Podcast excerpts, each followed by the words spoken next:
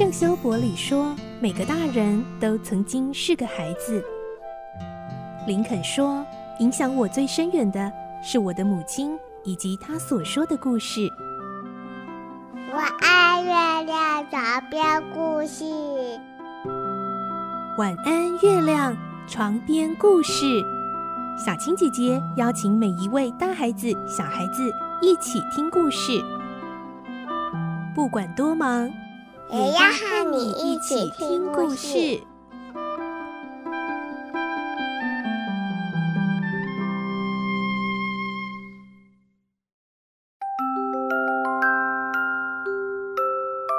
晚安，欢迎你和我们一起听故事。我是小青姐姐，我们继续来听小公主的故事。今天是第二十七集，我们会听到雅美和乐蒂来造访莎拉的小阁楼的时候，她可以暂时忘却痛苦，但是每次他们回去，她有孤单一人的时候，就格外的难受。这时候，她发现阁楼里有小动物，是老鼠一家人，莎拉跟他们成了好朋友哦。来听今天的故事，《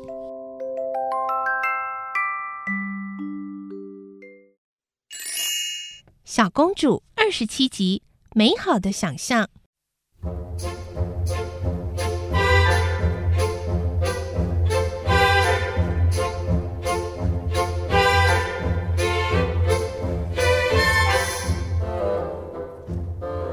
乐蒂开心的忘了，这里是个又小又破旧的阁楼房间。由于这位小朋友的关系，莎拉才发现此地有这些美妙的事物。她渐渐的放宽心，又滔滔不绝地说出他的幻想。这里又小又高，真像鸟窝。站在斜斜的天花板下，几乎要顶到头。我每天早晨睡醒的时候，总是坐在床上。眺望着外面的天空，这扇小窗好像一块四方形的明亮纱巾。晴天有云彩慢慢飘过，近得好像伸手就能捉一把。雨天，雨水打在玻璃上，发出清脆的声音，好像在对我说话。在满天星星的晚上，我喜欢数数那块美丽的绒布上有多少宝石。那一小块地方，星星竟然多得数不清。你看那个小火炉，如果把它擦亮，点上火，是不是很美呢？能够这么想，这个小房间好像也不算太坏，你说对不对？乐蒂陶醉的听着，好像能看见莎拉描述的一切。莎拉继续说。我们在地板上铺一张蓝色的印度地毯，那边的角落可以摆上有软垫的长沙发，椅子旁边伸手可及的地方，我们放个书架，然后在火炉前面铺一张地毯，墙壁上脏污的地方，通通用镜框和名画遮起来。房间中央摆个茶几，铺上粉红色的桌巾，再摆个漂亮的茶壶。床铺也要换新的哦，还有那些麻雀，我也要教导他们，教他们每天早晨到窗口来道早安。乐蒂露出做梦似的眼神，长长的叹了口气说：“实在太好了，我也希望住在这里。但是事实是不可能的。”不久，乐蒂在莎拉的催促下，心不甘情不愿地下楼去。脚步声消失后，莎拉才有气无力地坐在床上。在快乐和热闹之后，接踵而来的便是格外的寂寞。莎拉觉得这个房间比乐蒂来访之前更加冷清了，脏污满布的墙面，倾斜的天花板。生锈又冰冷的火炉，以及破旧的桌椅。莎拉双手遮着脸，低下头，大滴的眼泪从指缝流了出来。她心中喊着：“好寂寞啊！世界上有谁比我更孤独呢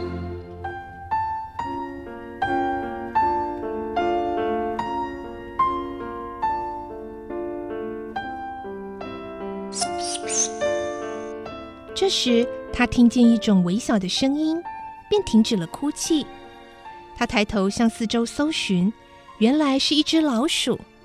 老鼠靠着墙用两只后腿站立不停地动着鼻子闻着。原来是乐蒂口袋里掉出来的面包屑，有一些散落在地板上。它大概是被面包的味道诱惑出来的吧。这老鼠像是个留着灰色小胡子的矮人，它像在求情似的望着莎拉，眼光似乎很畏怯。莎拉心想：老鼠总是被人讨厌，它一定很难受，就像我现在的处境一样。我怎么还忍心去打它或捉它呢？那只老鼠好像知道莎拉的友善，也就慢慢靠近了。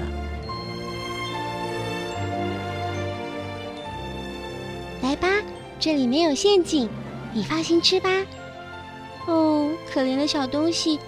书上说，巴士底监狱的囚犯们都和老鼠很要好。我们也来当朋友吧。说也奇怪，不知道什么缘故，动物竟也能理解。也许这世界上有一种不需发声的语言，通用在万物间；也或者无论什么动物都有心灵感应的能力。反正莎拉说话的时候，这只老鼠放了心似的，慢慢的靠近面包屑，开始吃那些碎屑，而且不断的抬头看着莎拉，似乎流露着感激的眼光。这动作让莎拉非常感动。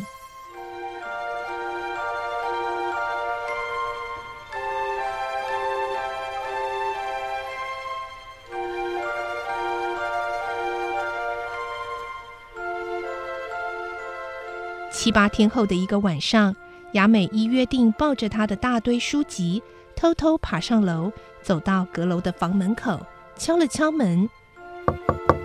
但是里面异常的安静。亚美心想：奇怪，莎拉小姐是不是睡着了？然而她分明听见室内有低微的说话声。米奇，待会去给太太和孩子吃吗？然后莎拉才来开门。雅美探头好奇的问：“莎拉小姐，你在和谁说话？”“我告诉你，你可别害怕哦。”莎拉笑着说。但她立刻注意到雅美抱着的书。“啊，你真的送书来了，好棒啊！快进来。”雅美踏进房间，发现里面空无一人，她打个哆嗦。怀疑莎拉是不是和鬼说话？她胆怯地把书放在桌上，转身问：“莎拉小姐，你刚才和谁在说话呢？”如果你不害怕，我就告诉你。起初我自己也很怕，可是现在没问题了。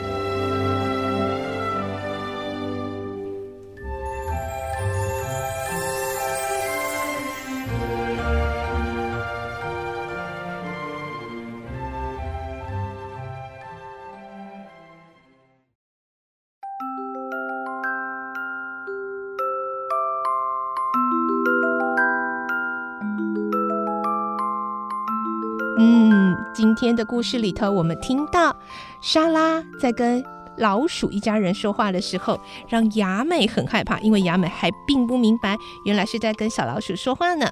明天我们再继续来听莎拉会怎么样告诉她的好朋友这一个可爱的小动物朋友呢？明天我们再继续来听小公主的故事。祝你有个好梦，晚安，拜拜。小朋友要睡觉了，晚安。